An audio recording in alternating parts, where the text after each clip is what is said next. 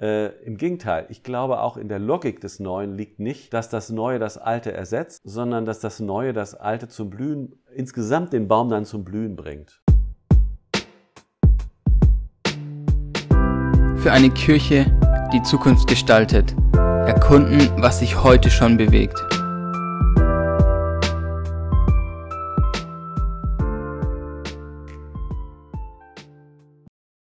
Herzlich willkommen zu einer neuen Folge des Ecclesiopreneur Podcasts. Heute zu Gast ist Dr. Christian Hennecke. Er ist seit 2015 Leiter der Hauptabteilung Pastoral im Bistum Hildesheim. Acht Jahre lang war er da ähm, für die Priesterausbildung auch verantwortlich und nach dem Studium der katholischen Theologie in Münster und Rom war er einige Jahre auch Kaplan und Pfarrer in Gemeinden in Norddeutschland. Außerdem hat Christian mehrere Bücher geschrieben. Herzlich willkommen, schön, dass du da bist. Freue mich auch. Ja, wir haben es jetzt geschafft, ähm, das Interview aufzunehmen. Sehr gut. Ähm, genau, kurz noch eine Verständnisfrage am Anfang. Und zwar ähm, würde mich interessieren, was, also du bist ja für die Hauptabteilung Pastoral verantwortlich im Bistum Hildesheim. Ähm, aber ich denke, das ist nicht jedem Begriff, was man darunter versteht. Also wenn du das kurz erläutern könntest, wäre das sehr hilfreich. Ja, ist ganz einfach. In jedem Bistum gibt es äh, in jedem Bistum gibt es sowas wie eine Abteilung, die im Auftrag des Bischofs pastorale Entwicklung und pastorales Gestalten voranbringt.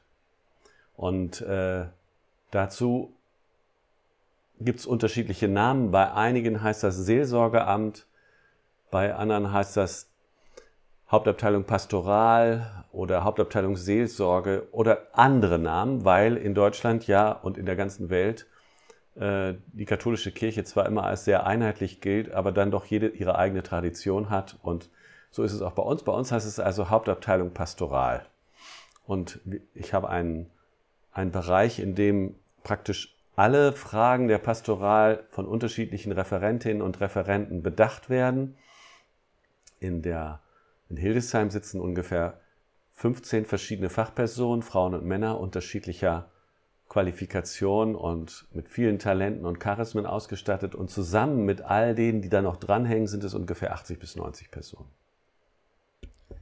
Alles klar, das ist sehr cool. Ähm, genau, und zwar hast du, ähm, um damit einzusteigen, ähm, hast du ein neues Buch auch geschrieben jetzt, Lust auf Morgen, Christsein und Kirche in die Zukunft denken. Und zwar habe ich da mal zumindest mal ins Inhaltsverzeichnis geschaut und fand das ganz spannend, ähm, was du da schreibst. Und zwar schreibst du, dass es ähm, klare Signale dafür gibt, dass es einen kirchlichen Umbruch gibt.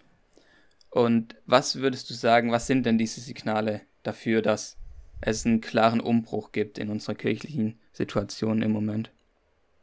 Als ich die Frage gelesen habe, lieber Silas, da habe ich gedacht, naja, also wir sind jetzt im Jahr 2020. Das Buch habe ich geschrieben im Sommer 2019 und inzwischen hat uns Corona ereilt, äh, was für mich, Richtig. Äh, was für mich nochmal ein Signalverstärker ist, so würde ich das mal nennen. Gleichzeitig also eher, dass es sich nochmal verstärkt hat, diese, äh, ja, diese Signale. Corona, Corona legt Dinge frei und beschleunigt sie. So würde ich das mal sagen. Ja. Und ich glaube, im das Moment. Man, konnte man ja auch schon genau. beobachten. Ja. Und im Moment, wir sind jetzt im, im, im Juni, können wir noch gar nicht oder haben wir noch gar nicht richtig tief reflektiert, was sich genau ereignet hat. Wir sind ja auch noch immer in dieser Frage zu verstehen, was sich überhaupt zeigt. Gleichzeitig gibt es diese Signale für eine Veränderung kirchlichen Lebens und parallel zu den Veränderungen gesellschaftlichen Lebens seit mindestens 60 Jahren schon. Und äh, es, ich vergleiche das sehr gerne mit dem Klimawandel. Also unbestreitbar gibt es einen Klimawandel und der hat auch nicht erst gestern ja. begonnen, ja, sondern der ist lang angelegt. Aber man kann ihn auch lange verleugnen. Das ist immer gut möglich und das kann man ja sogar noch heute tun. Ja? Mit anderen Worten, Signale sind immer so, dass ich da auch schon eine bestimmte Deuteleistung erbringe, aber ich sage mal so ein paar Signale, die seit, seit Ende des Zweiten Weltkrieges, spätestens seit Ende des Zweiten Weltkrieges, aber dann auch statistisch mindestens seit Beginn der 60er Jahre erkennbar sind. Das heißt, Christsein und Kirche sein als vorgegebene gesellschaftliche Standardwirklichkeit, das endet. Das endet statistisch damit oder beginnt statistisch damit, dass Leute nicht mehr zur Kirche gehen, zum Beispiel. Und wenn wir jetzt jedes Jahr bejammern, dass die Zahl derjenigen, die sonntags miteinander Gottesdienst feiern, geringer wird, verstehe ich dieses Gejammer nur ganz schlecht, weil das sich schon in meiner Kindheit so ereignet hat. Ich bin jetzt nämlich fast 60. Mit anderen Worten, es ist echt schwierig zu begreifen, dass wir uns heute über was aufregen, was als langfristiger Prozess schon mindestens zweieinhalb Generationen zurückreicht. Und auch die Frage, was können wir dagegen tun, halte ich für ziemlich naiv, weil es eher darum geht zu fragen, nicht, was können wir dagegen tun, sondern was bedeutet das alles, was wir jetzt sehen? Also zum Beispiel die große Selbstständigkeit und Individualität der Personen, die, die äh, Vereinzelung von Glaubensbiografien, die äh, große Selbstständigkeit im Wahrnehmen, was für mich gut ist, was für eine Generation wie für deine total selbstverständlich ist, wird immer noch bestaunt, ja, von Seiten mancher Kirchler. Und, und so nach dem Motto, wie kriegen wir dich denn wieder hineingeholt? Das ist auch so eine Frage, die damit zusammenhängt, dass ich ein ganz bestimmtes Bild von Kirche habe, meistens ein relativ klerikal geprägtes, hierarchie geprägtes, über das ich mich dann aufrege, mit dem ich dann ständig hantiere, auch in meinen Polemiken und gleichzeitig aber auch ähm, in der Versuchung stehe, das dann immer wieder zu reproduzieren. Also wie kommen die Leute wieder in klassische Gemeinden zurück? Ist für mich gar keine Frage. Für mich ist auch die, die, das Signal, Menschen gehen weniger zur Kirche, sagt wenig aus über eine Zukunft, die kommt. Deswegen, ich glaube, die Signale, die müssten wir eher suchen in den gesellschaftlichen und auch kirchlichen Wahrnehmbarkeiten von Veränderung, die sich zeigen. Also zum Beispiel im hohen Grad an Selbstinitiative und Charisma von Personen, die sich einbringen in gesellschaftliche Diskurse, die neue Art und Weise, wie man verbindlich Gemeinschaft bildet, digital und, sage ich mal, kohlenstofflich, wie man heute inzwischen sagt, und äh, in der Frage, wie Glaubensbiografien heute gehen. Daran kann man dann auch erkennen, wie Kirche und das Evangelium in Zukunft verkündet werden kann, aber nicht in der defensiven Weise, wie kriege ich angesichts der Veränderungen, die ich erlebe, die Kirche wieder auf Damm. Das ist für mich eine Art und Weise, wie ich das nicht lesen möchte. Und in dem Buch war es für mich spannend, zu sehen, dass, sage ich mal, im Kontext unserer gesellschaftlichen Entwicklung Experimente gesellschaftlicher Art, Entrepreneure unterwegs sind, die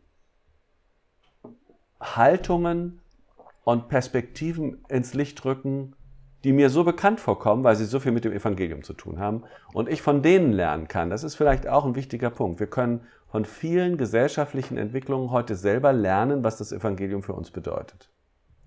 Solche Signale wie Partizipation bei Uwe Lübbermann und der Premium Cola oder bei Boots.org, wenn man das bei Frederic Laloux liest, äh, über die Selbstorganisation lokaler, lokaler Dienstorganisationen. All das, finde ich, passt genau, also ist genau prophetisch in unserer Zeit und ist gleichzeitig wirft es ein Licht auf das, was wir vom Evangelium her eigentlich auch wollen. Solche Signale du, sehe ich viele. Ja, und wenn du sagst, ja, ähm, diese Signale, ähm, die sind da, aber diese Frage, ja, wie bekommt man die Leute wieder zurück in die Kirche, ähm, die stellt sich für dich nicht. Ähm, welche Frage stellt sich dann für dich?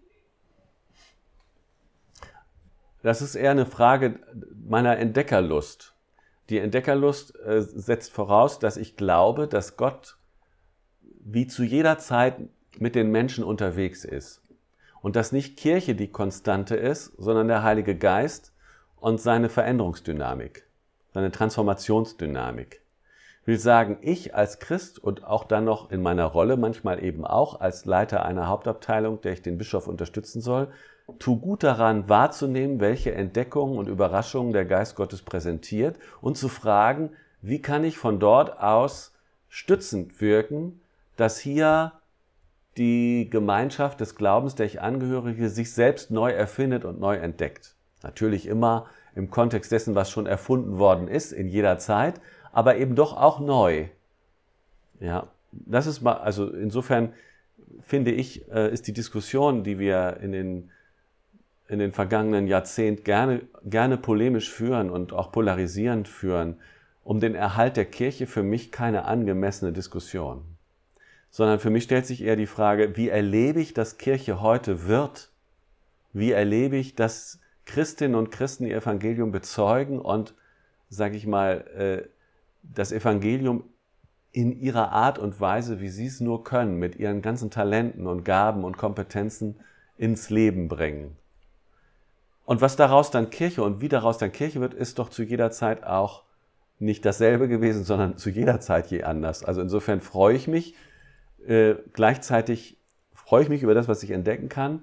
Gleichzeitig sehe ich natürlich auch, was stirbt. Aber beides gehört für mich zu dem normalen Zusammenhang eines grundsätzlich immer transformativen Kirchenverständnisses. Man könnte es theologisch dann auch ein bisschen höher klotzen, indem man sagt, naja, eine Kirche, die sich dem Ereignis von Tod und Auferstehung verdankt, das ist in ihre DNA eingeschrieben, wird auch das in ihrer Geschichte immer wieder neu erleben. Ähm, ah ja, genau. Ähm, ja, du hast gesagt, dass man eben entdecken soll oder muss, wo denn der Heilige Geist wirkt. Und ähm, ja, was hast du denn da in den letzten Jahren entdeckt, wo denn der, der Heilige Geist da in dem Sinne, Sinne wirkt? Ja, ich habe vor allem gemerkt, ich bin viel unterwegs gewesen weltkirchlich, dass es sowas gibt wie eine Konsonanz, eine weltkirchliche Konsonanz.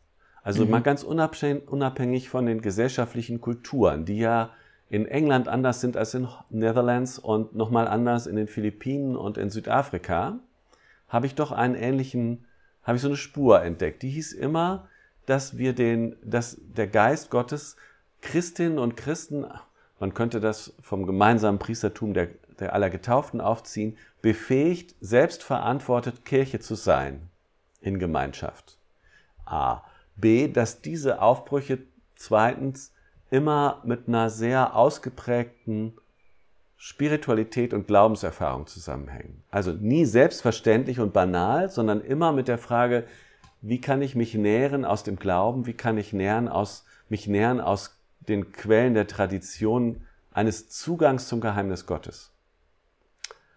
Liturgien spielen da auch eine Rolle, aber eben nicht nur die Eucharistie, sondern die ganze Breite liturgischen Handelns in den auch ungewohntesten Formen, aber deren Kern und Ziel ist immer die Feier der Gegenwart des Herrn, der Gegenwart des auferstandenen Christus. Und äh, wenn man das sieht, dann entsteht da, entsteht da eine Netzwerkstruktur, also im Grunde eine Kirche als Netzwerk vieler selbstorganisierter und sehr unterschiedlicher und vielfältiger Gemeinschaften. Tendenziell mehr charismatisch, tendenziell auch mehr orientiert an der Frage, was kommt denn wirklich vom Evangelium her zu uns, auch in dieser Radikalität. Weniger traditionell, aber sehr wohl von der Ursprungstradition her gebunden. Das habe ich so ein bisschen gemerkt und das funktioniert überall und entspricht offensichtlich auch den Menschen, mit denen die heute hier und anderswo leben. Das sind so mal so ein paar Punkte. Dann glaube ich auch, Kirche wird immer weniger geknüpft an die, an die Kirche als ein Glaubensort. Der ist weiterhin wichtig und zentral. Aber Kirche spielt sich mitten im Leben ab. Kirche ist everywhere, wo Menschen im Namen Jesu seiner Sendung folgen, wo sie sich einlassen auf die Herausforderungen und Bedürfnisse der Zeit, wo auch Gemeinschaft eine Rolle spielt, aber nicht im Sinne von irgendwelchen Vereinsgemeinschaften, sondern einem gemeinsamen sich verbunden Wissen im Geist Gottes. Das kann ich an vielen kleinen Erfahrungen hier in Hildesheim sehen, aber das kann ich auch in den vielen größeren Erfahrungen weltweit sehen, überkonfessionell. Für mich ist es auch keine konfessionelle Frage mehr, sondern eigentlich eine präkonfessionelle Frage, obwohl wir ja in einer postkonfessionellen Zeit leben. Präkonfessionell, weil nicht so sehr der einzelne, die einzelne Konfession eine Rolle spielt, sondern ob ich durch das, was ich auch in der Tradition einer Konfession tue, ähm, Zugang zu dem Geheimnis Christi gewinne und der andere, die andere, mit der ich zusammen bin, das ja auch tut. Und so erkennen wir uns gegenseitig in dieser einen Wirklichkeit. Ah, das hast du jetzt schon beantwortet, weil das wollte ich auch gerade nochmal genau mit den Konfessionen. Genau. Ähm, und wie, was würdest du sagen? Ähm, du hast ja jetzt diese ganzen Signale genannt. Ähm, und wie sollte jetzt damit umgegangen werden? Und vielleicht, ja, erstmal die Frage, wie sollte jetzt damit ähm, umgegangen werden? Also erstmal ähm, habe ich bei den Anglikanern in England das Wort von der Mixed Economy aufgenommen. Und wir haben das bei uns zuerst äh, so Spielt übersetzt. ihr auch, also viele der Zuhörer kennen auch Fresh Expressions ja, genau. of Church, einfach aus England. Genau. genau. Fresh ja Expressions sind ja neue Aufbrüche, genau, ja. äh, die lustigerweise von den Engländern ja nicht qualitativ, sondern einfach deskriptiv als neue Formen von Kirche beschrieben werden. Äh, ja. Neue Ausgestaltungen. Und gleichzeitig war die Weisheit der Anglikaner die zu sagen, wir befinden uns da sozusagen in einer Mixed Economy, das heißt, es gibt gewachsene Formen kirchlichen Lebens, die ja ihrerseits auch mal Fresh Expressions waren in ihrer Zeit und eben die von heute.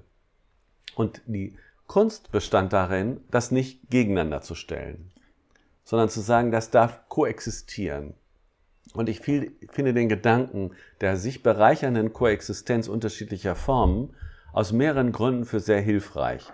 Wir haben dann das Wort von der Mixed Economy übersetzt bei uns mit dem Stichwort Mischwald. Kirche als Mischwald. Und dieses Forstbild finde ich deswegen spannend, weil die Frage, wie, das ist nämlich deine Frage gewesen, wie soll man jetzt damit umgehen, so ähnlich die ist wie ein Förster in seinem Mischwald. Ja? Das heißt, ich mache nicht den Wald. Der Wald ist grundsätzlich eine dynamische Wirklichkeit von Dingen, die wachsen, vergehen und neu entstehen. Und wenn ich Förster bin, äh, also Beobachter bin dieses Unternehmens, sorge ich natürlich dafür, dass es gute Wachstumsbedingungen gibt. Ich mache nicht das Neue. Ich sorge dafür, dass das wachsen kann, was ist, Allerdings, ich sorge auch dafür, dass das vergehen kann, was vergeht. Also ich lasse es zu. Und ich habe großes Vertrauen in das Biotop, sage ich mal so, äh, und lasse es und fördere das, was neu wird, damit es Platz bekommt. Räume vielleicht mal einen faulen Baum weg, wenn er schon umkippt. Oder sage, okay, das ist Humus für das nächste, sage ich mal so. Und ich befinde mich in einer Art von programmatischer Kirchenentwicklung, die programmatisch nicht sagt, wir sind die Macher, sondern programmatisch achtungsvoll vor den heiligen Orten des Wachstums steht und sagt, hey, äh, hier entsteht was Neues, lass es uns begleiten, lass gucken, wie das wachsen kann und in dem Ganzen einen Platz findet. Deswegen meine komfortable Rolle nicht die ist, dass ich irgendein Programm durchsetze, sondern meine komfortable oder auch nicht komfortable Rolle da ist, Trauer und Wachstumsprozesse zu begleiten. Denn es ist natürlich immer traurig, wenn auch mal ein Baum umkippt. Aber so ist es nun mal. Das gehört auch zu einem gesunden Wald dazu, dass Dinge vergehen. Aber das Neue, das kommt dann eher von der Basis oder das entsteht dann so spontan oder? Ja, ich glaube, das Neue kann man sowieso, wenn man in einem System ist, nicht schaffen. Das Neue ist ja auch deswegen neu, weil es irritiert äh, und nicht deswegen, weil es bestätigt. Ich kann natürlich rumziselieren und äh, äh, Veränderungsprozesse fördern, aber das Neue selbst, wenn, wenn ich meiner Theologie Glauben schenke, und das tue ich, entsteht durch den Geist Gottes in Menschen. Ja. Und nicht, also die, die, die, der Geist in der Institution äh, den, den es ja gibt und des, der sie auch sinnvoll macht und der ihr eigentliches Worum Willen ist, ähm, der soll ja nur dafür sorgen, dass das geschützt wird, was der Geist wirkt. Dass das nicht immer einfach ist, weil das Neue auch irritierend anders ist, ist evident, ja, ist in jeder Generation evident. Das ist nichts Besonderes, äh, ja. so, sondern es ist eher so, dass, äh, dass genau, sag ich mal, äh, meine Aufgabe, unsere Rolle darin besteht, den Raum dafür freizuhalten, nicht dafür zu sorgen, dass die einen die anderen wegbeißen, sondern dass sie ein, ein sich wechselseitig bereicherndes Bild einer vielfältigen Wirklichkeit von Kirche abbilden. Ja, genau. Also dass es eben die Vielfalt gibt und nicht nur die Monokultur. Genau, das sieht man bei uns im Harz, da sterben gerade alle Fichten oder Bäume, die da sind. Mhm. Und ganz klar ist, Monokulturen äh, können zwar vielleicht ökonomischen Nutzen bringen, aber auf Dauer sind sie viel zu empfindsam. Und Gottes, Gottes Welt ist nie monokulturell gewesen, sondern immer vielfältig. Also man braucht viel Vertrauen. Man muss viel genau gucken, wie sind die Bodenverhältnisse, sage ich mal, was wächst da. Es ist also grundsätzlich dezentral, was da passiert. Es geht grundsätzlich darum, dass ich dem Einzelnen auch zutraue, dass er in seiner Selbstverantwortung weitergehen kann. Und unser Teil ist immer dann im besten Fall, sage ich mal so, dass man Dünger beibringt.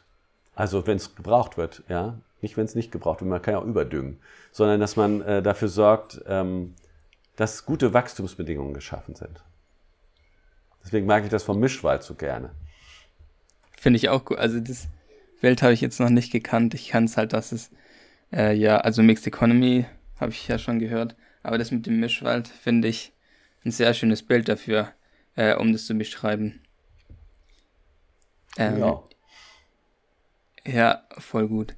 Ähm, genau, und jetzt haben wir das ja ähm, so im Theoretischen gehört, aber ähm, jetzt zum Beispiel mal ähm, auf dein Bistum bezogen. Was wären da jetzt so Schritte, die deshalb zum Beispiel gegangen werden müssen? Also es gibt mehrere Sachen, wo ich glaube, dass wir sozusagen in einem Bistum äh, vorangehen können. Das eine ist, ein, diese, diese Sichtweise, für diese Sichtweise zu werben. Wir sind ja tendenziell depressiv, es geht ja den Bach runter und es geht zu Ende. Und das ja, ist, äh, äh, ist ja auch wunderschön und wir finden auch immer jemanden, der daran schuld ist. Das ist echt fein. Im Bistum sind es meistens die, die Doofen irgendwo, ja? Oder die Gesellschaft oder die Säkularisierung. Wenn ich jetzt sage, ich ändere den Blick und sage, nee, es geht doch gar nicht darum, eine bestimmte Gestalt von Kirche zu erhalten, sondern sich zu fragen, wie unter den Bedingungen des Heute Kirche neu anfangen kann, wie wir einen Weg gehen können, also diese Sichtweise zu ändern und diese Grundhaltung zu ändern, wir sind auf dem Weg und wir entdecken aus dem Glauben heraus, was Gott uns heute zeigen will. Das wäre meiner Meinung nach das Erste, was wir zu tun haben. Ist aber nicht so einfach, ehrlich gesagt, weil jeder natürlich ja. mit seinen Bildern gut beschäftigt Klar. ist und unterwegs ist. Das wäre eine Sache. Das Zweite ist, äh, wenn mir irgendjemand sagt, Kirche wächst nicht, dann würde ich immer sagen, ja, du guckst nicht hin. Ja? Oder Glaube wächst nicht, das Evangelium geht nicht seinen Weg, das, das stimmt einfach nicht. Ja, auch in der Corona-Zeit hat man, haben wir, habe ich das wahrnehmen können. Nicht nur ich. Aber wir, wir unterbewerten es, weil wir es nicht für systemrelevant halten, was sich da verändert, sondern wir sehen nur, ah, da kommen weniger Leute in die Kirche, oh, wir können nicht mehr Eucharistie feiern, alles ganz schrecklich.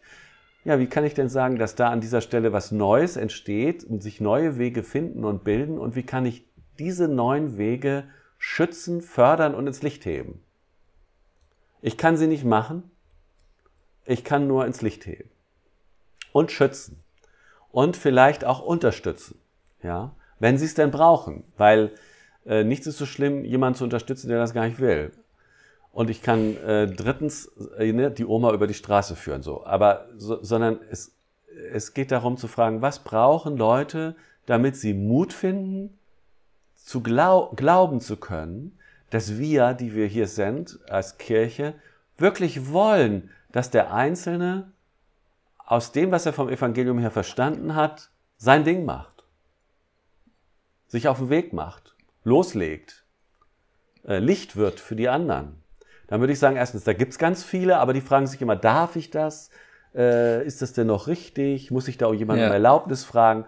Wenn, wenn es gelingen würde, diese ganze Resthierarchie, also restklerikale Struktur, so würde ich es mal nennen. Hierarchie ist, hat für mich auch einen positiven Wert, aber weil es auch ein Schutz sein kann für den Ursprung. Aber wenn ich diese komische Oben-Unten-Wirklichkeit, äh, die braucht, da bräuchten wir Lockerungsübungen, sag ich mal so. Und dann glaube ich, dass eine wichtige Aufgabe, um sowas voranzubringen, ähm, und das wollen wir im Bistum auch unterstützen, eben die, die, die das, das ist das Düngerthema, also die Frage, wie können denn Menschen heute spiritual, in ihrer Spiritualität gefördert und begleitet werden. Eine meiner Kolleginnen sagt mir, Leute, die innovieren, also die auf neuen Wegen sind, die wissen in der Regel ganz genau, was sie brauchen für ihr Ding. Und das machen sie auch. Aber sie fühlen sich manchmal ziemlich einsam, weil sie auch angefeindet werden, weil sie ständig irgendwelche Kirchenvorstände treffen, die sagen, das darf so nicht sein oder so. Und dass wir dafür Orte schaffen, an denen die sich vernetzen können und miteinander auf dem Weg sein können. Das finde ich, äh, das, da sind wir im Moment dran, sowas, in, sowas zu entfalten. Also eine andere Mentalität, die sagt, wir sind nicht am Ende, ja, wir sind auch am Ende, aber das ist ganz normal. Wir sind aber auch und immer wieder neu am Anfang in einer neuen Zeit und lassen uns auf diese Zeit ein, versuchen das Evangelium in dieser Zeit mit den ganzen Charismen und Gaben, von denen es reichlichst gibt, zu fördern, loszulegen, sich auf den Weg zu machen, zu kreieren. Und ähm, wie sieht es jetzt zum Beispiel mal konkret aus, dann zum Beispiel im, im Bistum, ähm, weil also die meisten Leute, die ich interviewe, sind halt irgendwie Gemeindegründer oder so, die halt von der Basis irgendwie arbeiten, sag ich mal, ähm, und halt das in ihrer ähm, in ihrer Gemeinde oder Gemeindegründung versuchen zu etablieren. Ähm, aber das ist jetzt zum Beispiel nochmal ein anderer ähm, Blickwinkel genau. und eine andere Perspektive, weil man ja diese Struktur auch hat, auch die Hierarchie, was jetzt von vornherein nichts Schlechtes sein muss. Ähm, genau, und weil dein eine Abteilung ist ja auch für die lokale Kirchenentwicklung eben zuständig im Bistum. Ähm, und wie versucht ihr das dann ähm, auch zu kommunizieren und umzusetzen in, in ähm, eurem Bistum? Naja, in der Nachfolge äh, des äh, Kongresses Kirche hoch 2 im Jahr 2013 und der darauf folgenden Zeit des Büros, das wir gemeinsam mit den evangelischen Geschwistern hatten, sind ja reichlich Netzwerke entstanden. Und äh, wir sind jetzt dabei, zu, und, aber der Punkt war, das war noch kein Systemic Change, sondern das war, wie soll ich sagen, eine. Könntest du noch kurz erläutern für die Zuhörer, was Kirche hoch 2 ist es. Ja, also wir haben Anfang des Jahrtausends, äh, des, des, dieses Jahrtausends, äh, miteinander mit den evangelischen Geschwistern entdeckt, dass wir eigentlich dieselben Fragestellungen haben im Blick auf die Zukunft der Kirche. Das, äh, das ist überhaupt nicht eine konfessionelle Fragestellung, was man ja manchmal denkt. Es ist genau gleich. Und daraufhin sind wir zusammengewachsen, auch weil wir äh, gemerkt haben, das ist nicht nur eine technische, pastoraltechnische Frage, sondern es ist auch eine spirituelle Frage. Also wir sind miteinander total gut auf den Weg gekommen und haben dann irgendwann mal gewagt zu sagen, wir wollen so einen Kongress machen, wo wir all das bündeln, was wir bisher erkannt haben. Das war der Kongress Kirche hoch 2, äh, ein ökumenischer Kongress. Daraus ist gewachsen ein gemeinsames Projektbüro in äh, Hannover-Linden, einem coolen Stadtteil dort, äh, mit zwei Protagonistinnen, die das vorangebracht haben. Wir wussten auch nicht so genau, wohin das alles zielt. Ne? Das war auch sehr experimentell. Aber der, die Frage war immer, ist das denn schon systemisch, sag ich mal so? Oder ist es einfach die kleine Blüte am Rande der Stadt, sag ich mal so? Und äh, jetzt vor zwei Jahren ist es so langsam zu Ende gegangen. Und dann haben wir auf katholischer Seite, ich weiß nicht so ganz genau, wie das zurzeit auf evangelischer Seite ist, aber auch da weiß ich, dass es Bemühungen darum gibt. Aber auf katholischer Seite haben wir weitergemacht und haben auch mit unserem neuen Bischof da große Unterstützung gefunden, zu sagen, wir wollen, dass diese Fragen, nämlich wie was Neues entsteht, zur Leitfrage des ganzen Bistums wird.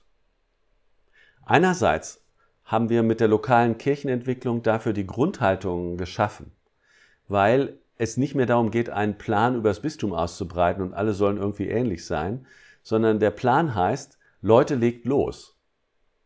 Ja, und dann wissen wir aber auch, dass es an jedem Ort je anders ist. Dann wissen wir auch, dass Kirchen, Kirchenentwicklung nicht etwas ist, wo ich sagen muss, es muss alles genau so aussehen wie dort, sondern das Programm heißt, ihr seid die Subjekte mit euren Charismen und Gaben und ihr seid auf dem Weg. Das, das hat natürlich verschiedene Konsequenzen. Die Konsequenz heißt zum Beispiel der Verlust der Gemeindenormativität. Ja, Also erstmal ist es nicht nur und vor allem Gemeinde, was normal, das Normale ist, sondern die Initiativen und Gemeinschaften und Formen, auch die Gemeinden, auch die Schulen, auch in der Caritas, ereignet sich diese Entwicklung. Das fördern wir. Ja. Und äh, ich sag mal so, man muss natürlich sehen, wir fördern das in einem, an einem Zeitpunkt, in dem auch durch Corona wird das jetzt nochmal deutlich, natürlich hohe Widerständigkeit ist, weil alle sich ja selbst erhalten wollen. Insofern ist es so ein bisschen ja, quer, ja. ja. Und äh, aber das macht nichts, weil ich glaube, das gehört dazu, dass jemand sich erhalten will, der eine gute Erfahrung mit dem gemacht hat, was er hat, ist ja auch verständlich. Gleichzeitig ist, sind ungefähr 80 bis 90 Prozent aller Menschen, die heute unterwegs sind, nicht mehr mit dieser normativen Gemeindevorstellung unterwegs. Ja? Das heißt, wenn wir als Kirche, die das Evangelium allen verkünden soll und die das Evangelium zu allen trägt, dann äh, tun, sind, tun wir klug daran, auf eine Vielfältigkeit digitaler und territorialer oder wie man das will, kategorialer Art, also die Kategorien stimmen alle irgendwie nicht, aber diese äh, zu, Möglichkeitsräume zu eröffnen, in denen Menschen sich sozusagen auf den Weg machen können. Wenn dann neue Gemeinden entstehen, entstehen sie durch charismatische Leute, mit denen wirst du immer deine Interviews führen. Die werden sich dann häufig beklagen, dass ihre Kirche sie noch nicht so gut versteht. Du siehst jetzt hier von der anderen Seite, wir würden gerne alle diese Leute stützen und äh, auch das Experimentierfeld schützen und fördern. Da stehen viele Fragen offen, die wir auch innersystemisch klären müssen. Also wie werden solche Sachen denn auch finanziell unterstützt? Wie werden die kirchenrechtlich gesichert? Wie fördern wir die Kompetenzen von Ekklesiopreneuren und so weiter? Ja, aber das sind Fragen, die, das sind Hausaufgaben, die wir jetzt hier tun haben. Letztlich verändert das das System, aber nicht, weil wir es verändern, sondern wir nur der Veränderung, sag ich mal, nachgehen und Räume dafür schaffen. Ja, aber ich finde es ähm, vor allem erstmal krass, dass im euer Bistum überhaupt mal an den Punkt gekommen ist, zu sagen, ja, ähm, das ist unsere Leitfrage, wie können wir Neues unterstützen, weil ähm, ich meine, das ist jetzt keine Selbstverständlichkeit ähm, für, ja, für eine große Kirche, sowas als Leitmotiv zu ähm, haben. Meistens ist es jetzt nicht der Fall. Ähm, ja, da, da, da, würden, da würden dir meine Kollegen wahrscheinlich widersprechen. Mhm, ich glaube schon, dass an vielen Stellen äh, auch diese Sensibilität dafür da ist. Allerdings muss man mhm. auch sagen, Veränderungen in Systemen geschehen nicht freiwillig, äh, sondern immer nur durch blanke Not. Erkenntnisse sind ja nicht neu. Ja, wohl aber die Herausforderung. Das ist nur die Frage, was man damit anfängt. Also. Genau. Und da hilf, helfen natürlich Krisen. Und wir merken, wir sind ein herausgefordertes Bistum in jeder Hinsicht, so ähnlich wie Magdeburg und andere Bistümer im Osten und im Norden von uns, weil erstens die Ressourcenfrage eine knappe ist, zweitens wir, sag ich mal, eben nicht so stabil geboren sind, sondern immer schon ein sehr fluides, migrationsgeprägtes Bistums, Bistum sind und gewesen sind. Auch wenn wir 1200 Jahre alt sind, aber dazwischen ist ja einiges passiert. Ja, und ähm, von daher glaube ich, dass wir eine, dass eine ehrenvolle Aufgabe haben, mit anderen zusammen äh, ein bisschen vorangehen zu können. Jetzt haben wir auch einen Bischof, der äh, dessen Leitwort keine Bange heißt, sage ich mal so, also ich sage das mal so für mich, also er hat keine Angst. Und wenn ich keine Angst habe und sehe, dass das System und das Gefüge sich so radikal ändern wird, weil wir für diese klassischen Parameter überhaupt nicht die Mittel, Ressourcen, weder personell noch finanzieller Art haben, dann kann man ja nur sagen, wir sind ja eigentlich ein Missionsgebiet und haben allen Grund, Prozesse der Ekklesiogenese, des Kirchwerdens zu begleiten, ohne dabei zu vergessen, dass es viele Leute gibt, die sich auch total reinhängen in den gewachsenen Formen und die großartige Arbeit leisten. Gleichzeitig aber zu sagen, im Sinne einer Mixed Economy, wir fördern nach bestimmten Kriterien das, was äh, neu wächst und herauskommen wird. Denn die Ekklasiopreneure sind ihrerseits ja kleine Charismatiker, ja, und aus dieser charismatischen Perspektive heraus ist es immer so, dass man anstößt. Es gehört sich Klar, so, ja. würde ich sagen. Es gehört sich so. Mhm. Man sollte sich nicht wundern, dass es so ist. Gleichzeitig aber äh, äh, liegt es hier an uns, den Raum dafür zu schaffen, dass dafür Platz ist. Ja. Aber würdest du ähm, jetzt diesen Zustand, in dem das Bistum ist, ähm, also auch diese Haltung, ähm, du hast ja gesagt, das wäre äh, jetzt nichts, ähm, nichts Neues oder weil ich gesagt habe, ja, es ist keine Selbstverständlichkeit, würdest du sagen, ja, das ist auch in ähm, den anderen Bistümern in Deutschland so, dass die sehen, ja, wir brauchen neue Formen. Aber ja doch, das würde ich so sehen. Ja. Ich glaube, niemand meiner Kollegen, also okay, es gibt Nord-Süd-Gefälle, ja. Aber mhm. äh, das liegt aber nicht daran, dass die einen das noch nicht sehen, sondern es kommt ja auch immer darauf an, wann der richtige Moment dafür ist. Aber wenn ich Bistümer angucke wie Essen, wenn ich Bistümer angucke wie Trier, äh, ich glaube schon, dass bei allen in der, in der Regel natürlich äh, nicht so systemnotwendig wie bei uns, aber doch überall diese Frage ist, guck, guckt man sich die tollen Aufbrüche im Bistum Aachen an oder auch in Köln und auch in Münster, in den klassisch-katholischen Bistümern. Ich glaube schon, dass man sagen kann, da gibt es einen Aufbruch. Wie stark der wird, das hängt natürlich auch an diesem Spiel von dem, was zerbricht und dem, was wird. Und das kreuzt sich ja dann irgendwann mal. Ja. Ja, ähm, ja das ist total spannend.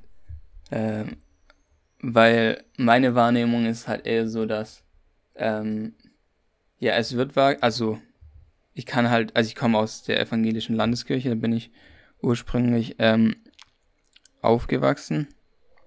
Und meine, ähm, meine Wahrnehmung ist halt, dass ähm, ja, es wird wahrgenommen, dass es, dass immer weniger Leute in die Kirche äh, gehen. Aber, also das sollte ja jedem mittlerweile seit der Freiburger Studie auch klar sein. Ähm, aber es ist ja die Frage auch, äh, wie damit umgegangen wird. Und zumindest habe ich zumindest für die evangelischen Landeskirchen nicht den Eindruck, dass es in jeder Landeskirche Klick gemacht hat, zu sehen, ja, wir brauchen auch andere Formen neben der klassisch, dem klassischen Gottesdienst oder den klassischen Gemeinden. Ja, wobei ich, äh, ob das in jeder Landeskirche ist, weiß ich nicht. Aber ich kenne ganz viele evangelische Kolleginnen und Kollegen, wo ich mit denen. Ja, bei Einzelnen ist es auf jeden Fall so. Ja. Aber ich meine so. Ja. Ähm, Im System. Ganz, ja, ja, genau. Aber, ja. aber weißt du, das äh, mit dem Systemwandel ist so eine Sache. Ich glaube nicht, dass das System selbst sich wandeln kann. Das glaube ich nicht. Ich mhm. glaube schon, dass es da auch äh, Brüche braucht, die wir aber nicht erzeugen können. Gleichzeitig glaube ich aber auch, dass Platz für das Neue ist, solange es nicht ständig versucht, das System zu verändern. Weil das wird sich wehren. Ja? Das gehört zum System geradezu dazu, dass es sich selbst erhält. Das aber gleichzeitig gibt es ja Raum, also auch, auch systemisch Raum. Äh, Kirche Mitteldeutschlands kenne ich da, ich kenne die Nordkirche, die da einige Experimente hatte und hat. Auch in der Landeskirche Hannover, der so richtig, diesem großen Tanker von Kirche, gibt's das auch. Aber klar ist auch, dass solange etwas noch funktioniert, man natürlich versucht, es zu erhalten. Ich finde, gesellschaftlich ist das auch so. Ja, sag ich, sag ich mal so, das scheint ja, nicht das, typisch kirchlich zu sein. Ja, ja. das stimmt. Auf ja. jeden Fall. Ja. Ähm, aber was würdest du dann zum Beispiel der, der Basis oder den Leuten, die halt die Gemeindearbeit und so machen, was würdest du denen dann raten, wie die damit umgehen, umgehen sollen, weil ähm, viele ja auch ein bisschen verzweifeln daran, dass sie halt, ähm, dass sich so wenig ähm, bewegt, auch in ihrer Kirche. Ja, ich Kannst würde, ja, ich würde, ich würde immer vorschlagen, erstmal, ich glaube, dass es in jeder Kirche, auch im System, sehr kluge, kreative Menschen gibt, die das alles sehen. Auf jeden Fall, ja. Punkt eins.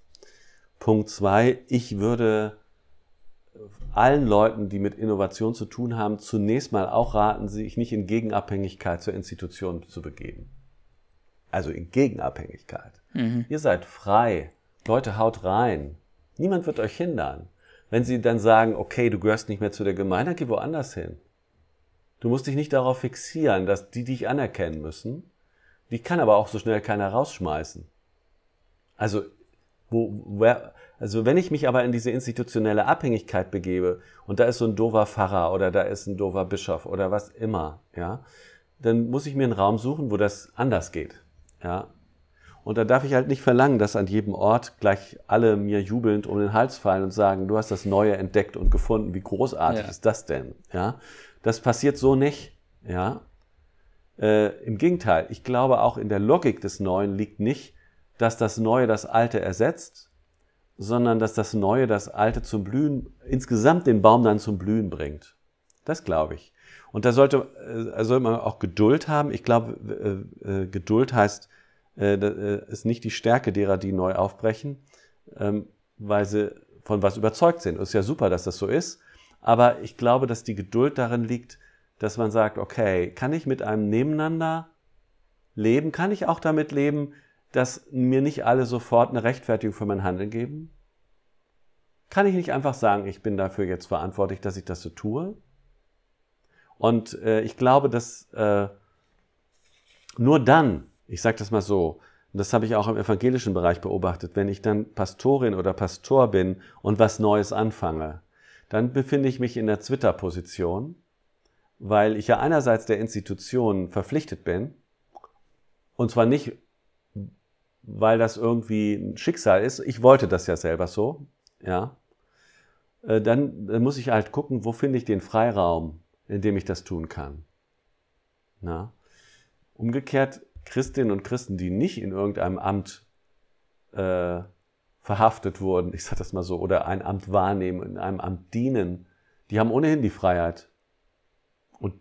Von denen würde ich mir noch mehr erwarten und das würde ich auch gern fördern, dass sie noch mehr entdecken, was Gott ihnen geschenkt hat und es ins Leben bringen.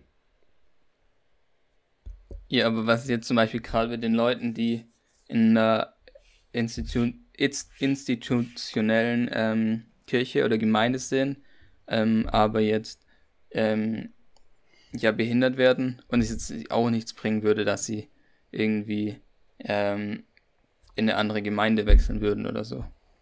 Ja, aber halt gerne mhm. sagen, ja, ähm, ich bin, ich habe mich für die Kirche entschieden, weil ich da auch Wandel sehen möchte oder neue Formen von Kirche sehen möchte. Also ich glaube, äh, im Sinne der Mixed Economy gilt es, das äh, habe ich auch erst langsam gelernt, als ich Pfarrer war. Äh, es geht immer um alle. Und äh, es geht auch darum, dass alle spüren können, dass ich für sie ein Herz habe. Für sie da bin, würde ich jetzt so nicht sagen, aber ein Herz habe und das Würdige, was ist. Weil zu schnell geraten wir immer die, in die Dialektik alt-neu. Und dann gibt's diese Polarisierung an der Stelle. Lernen wir dieses Bild von der Mixed Economy auch im Herzen derer, die erneuern. Also neu ist nicht unbedingt besser und alt ist nicht unbedingt schlechter und umgekehrt. Ja. Das heißt, wenn ich Pfarrer bin oder Pfarrerin oder Pastorin oder Pastor mit dem Auftrag für eine Pfarrei, habe ich ganz unterschiedliche Menschen und werde sie in Zukunft immer unterschiedlicher haben. Und kann dann also nicht mein Ding machen. Vielleicht ich, müssen wir auch als, als Amtsträger, die in so einem Kontexten sind, lernen, dass die Erneuerung nicht, dass ich natürlich auch Charismen für die Erneuerung habe, aber ich bin vor allem dafür da, dass Christinnen und Christen ermutigt werden, ihre Charismen einzubringen. Und ich dafür da bin, ihnen zu dienen, damit die, die Gewachsenes voranbringen, es gut können und die anderen eben auch. Also als Katalysator ähm, zu fungieren. Als Server, als Diener, ja, als ja. Diener an der Möglichkeit der jeweiligen. Sehr gut. Ähm, genau, und wenn du jetzt träumen dürftest, also sagen wir mal in zehn Jahren, ähm, wenn sich das jetzt so weiterentwickelt mit der Mixed Economy und neuen Formen von Kirche, ähm, was würdest du dir wünschen, jetzt auf das Bistum bezogen? Wie würde ähm, wie das dann in zehn Jahren aussehen? Das, das hab ich, die Frage habe ich mir überlegt. Insofern lese ich dir jetzt mal lauter Adjektive Sehr vor. Gut. Deutlich weniger institutionalisiert. Hm. Viel stärker lernend. Charismen orientiert, also auf die Charismen der Christen achtend, dafür sorgend, dass Menschen selbstbewusst ihren Glauben leben. Gott verwurzelt, ökumenisch, international und dieser Gesellschaft und Welt dienend und also relevant für die Prozesse, die gesellschaftlich ablaufen. Das ist doch mal ganz nett. Ja, das ist sehr gut. Ja. Das sind einige Punkte und ja, finde ich sehr wichtig. Ähm, willst du noch zu einzelnen Punkten noch was dazu sagen? Ja, ich glaube, wir werden von selbst erleben, dass äh, die hohe Institutionalisierung und Professionalisierung unserer Kirche letztlich ihrem Systemerhalt dient. Und ich würde mir schon wünschen, dass das nachlässt. Also, dass wir deutlich zugunsten einer ja, engagiert charismatischen Wirklichkeit leben. Und dass sich das gewissermaßen umdreht. Ich vergleiche das immer so, wenn man das so hoch institutionalisiert und hoch, hoch professionalisiert, wie wir das gemacht haben in, in, Deutschland, und das konnten wir nur aufgrund des vielen Geldes, das wir hatten, aber auch aufgrund des, der großen Sehnsucht nach Selbsterhalt, ja, und der Möglichkeit, das zu finanzieren, diesen Selbsterhalt, mindestens gedacht, das zu selbst, selbst zu erhalten, ist dann Kirche eher so wie so ein Insekt äh, mit einem Chitinpanzer. Also wir versuchten das zu stabilisieren, was da an Leben ist. Es ist uns übrigens nicht gelungen, interessanterweise. Wir haben lauter Chitinpanzer, die leer sind an vielen Stellen. Wenn ich es mir du nennst es, glaube ich, auch. In einem ja. Aufsatz hast du es, glaube ich, Verpuppung ja, auch. Genau, genau. genau. genau. Und dass die und das, Kirche sich daraus lösen muss. Genau. Und das andere ja. ist ja, es gibt genügend Lebenssubstanz. Und wie kann die getragen und gestützt werden? Da, wie viel Institution braucht es, damit dieses Leben leben kann? So würde ich fragen für die Zukunft. Wie viel Skelett braucht ein Lebewesen, damit es aufrechten Gangs gehen kann? Nicht mehr brauchen wir. Aber auch nicht weniger, weil sonst wäre noch ein Haufen Fleisch. Ja, das bringt es ja. ja. auch nicht. Total. Und das ist das eine. Das zweite ist, ich glaube, wir sollten uns deutlich darauf einrichten, eine Lust an der Vielfalt zu entwickeln, einer ökumenischen Vielfalt. Und wir sollten häufig bei uns im Bistum darauf achten, dass wir eine grundsätzlich internationale und vielfältige Truppe sind, die ganz unterschiedliche Spiritualitätsstile hat und das nicht gegeneinander ausspielt. Das fände ich da an der Stelle wichtig. Und schließlich, dass wir Protagonisten werden nicht im gesellschaftlichen Diskurs, so wichtig sind wir nicht, aber dass wir den Plattform, den Raum schaffen, dass diese wichtigen Diskurse über das gute Leben in, Zukunft geführt werden können ob das im Klima- und Nachhaltigkeitsthematik ist, ob das die Frage des Alters und der Krankheit und des Todes ist. Alle diese gesellschaftlichen Themen, da haben wir was zu sagen, aber wir haben es nicht zu sagen als welche, die besser wissen, sondern die den Raum für gemeinsame Lernprozesse öffnen können. Sehr schön. Ähm, ja, dann kommen wir langsam zum Schluss. Und zwar am Ende stelle ich immer diese Frage und oder diese zwei, drei Fragen. Ähm, und zwar, welches Buch oder Bücher hast du am öftesten verschenkt und warum? Oder welche drei Bücher haben dich am meisten beeinflusst, herausgefordert? Und die Bibel zählt nicht, steht da. Ja. sonst, Super. Sonst ja. würde die Frage kein, nicht mehr so viel Sinn machen, also, wenn jeder nur noch die ja, Bibel nennen würde. Ja. Drei Bücher. Das erste Buch heißt Dietrich Bonhoeffer, Widerstand und Ergeberung ist für mich eines der prophetischsten Bücher, die ich je gelesen habe. Vor allem die Briefe aus der Gefangenschaft am Ende, wo er eine völlig neue Form von Christentum äh, prognostiziert. Das hat mich zutiefst beeinflusst in meinem ganzen Denken. Zutiefst. Und das habe ich deswegen auch viel verschenkt, ist ja klar. Was ich gut finde, ja, verschenke klar. ich ja auch. Ein anderes Buch, äh, was mich in den letzten Jahren sehr berührt hat und bewegt hat, äh, ist das Buch Freigeben von Hartwig Müller und Reinhard Feiter herausgegeben über Ansätze französischer Theologie. Ich glaube, die französische Perspektive auf das Ganze, vor allem die von Christoph Theobald, äh, hat uns viel zu sagen. Habe ich auch viel verschenkt. Und dann gibt es da noch ein Buch, das ist nie als Buch erschienen, aber äh, weit verbreitet. Und das heißt Lumco 10. Lumco 10 ist das Arbeitsmaterial 10 des Lumco-Instituts und ich finde es bis heute ein unübertroffen strategisches Buch der Kirchenentwicklung obwohl es einfachst daherkommt, ist es schlitzohrig bis zum geht nicht mehr. Und das habe ich auch häufig weitergegeben. Aber wo, wo findet man das, wenn man das nicht als Buch kaufen kann? Bei mir. Ha. als PDF habe ich das. Ja, ah, sehr gut. Aber auf das Englisch, das gibt es nur auf Englisch. Und das ah, ist eigentlich, das ist eigentlich im Hintergrund steht da die Kirchenentwicklung, die in Südafrika war. Mhm. Und die Frage, äh, wie implementiert man das? Und davon habe ich extrem viel gelernt. Aber nicht nur die ich und die Südafrikaner, sondern das ist auch im ganzen asiatischen Raum was sowas wie, ein, sowas wie eine Grammatik, wie man das machen kann. Und wenn man das, also wenn Zuhörer das äh, lesen wollen, wie, haben, wie kann man da Zugriff drauf bekommen? Geht das überhaupt heutzutage, oder? Man müsste sich an mich wenden, dann würde ich es ihm zuschicken. Also, falls jemand der Zuhörer sich dafür ähm, interessiert, einfach eine E-Mail dann schicken genau. oder per Instagram oder Facebook. Oder sowas, genau. Cool, ja, finde ich total spannend, welche Bücher du jetzt genannt hast. Also Bonhoeffer sagt mir natürlich was, aber die anderen zwei habe ich jetzt noch nicht ähm, so gehört. Also werde ich mir auf jeden Fall mal anschauen. Ähm, genau, und was ist denn für dich der wichtigste Punkt, an dem die Kirche in Deutschland Veränderung braucht? Also, genau. Und wie kann das passieren? Also ganz persönlich deine Meinung.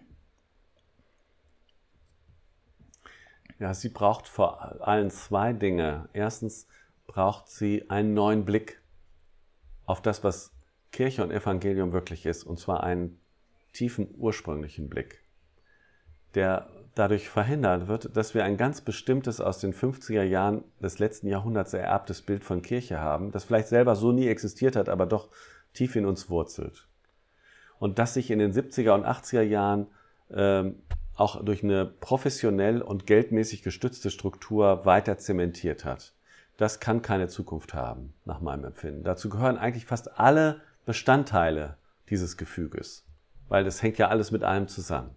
Und wie soll das denn gehen? Wie kann das passieren? Ich glaube nicht durch Einsicht, sondern nur durch, sag ich mal, äh, externe Ereignisse. In Corona ist schon einiges damit angefangen. Ja, da kann man schon viel beobachten. Ja, genau. ähm, zum Ende des Interviews gibt es noch was, das du an die Zuhörer und Zuhörerinnen ähm, ja mitgeben möchtest oder auf das du hinweisen möchtest?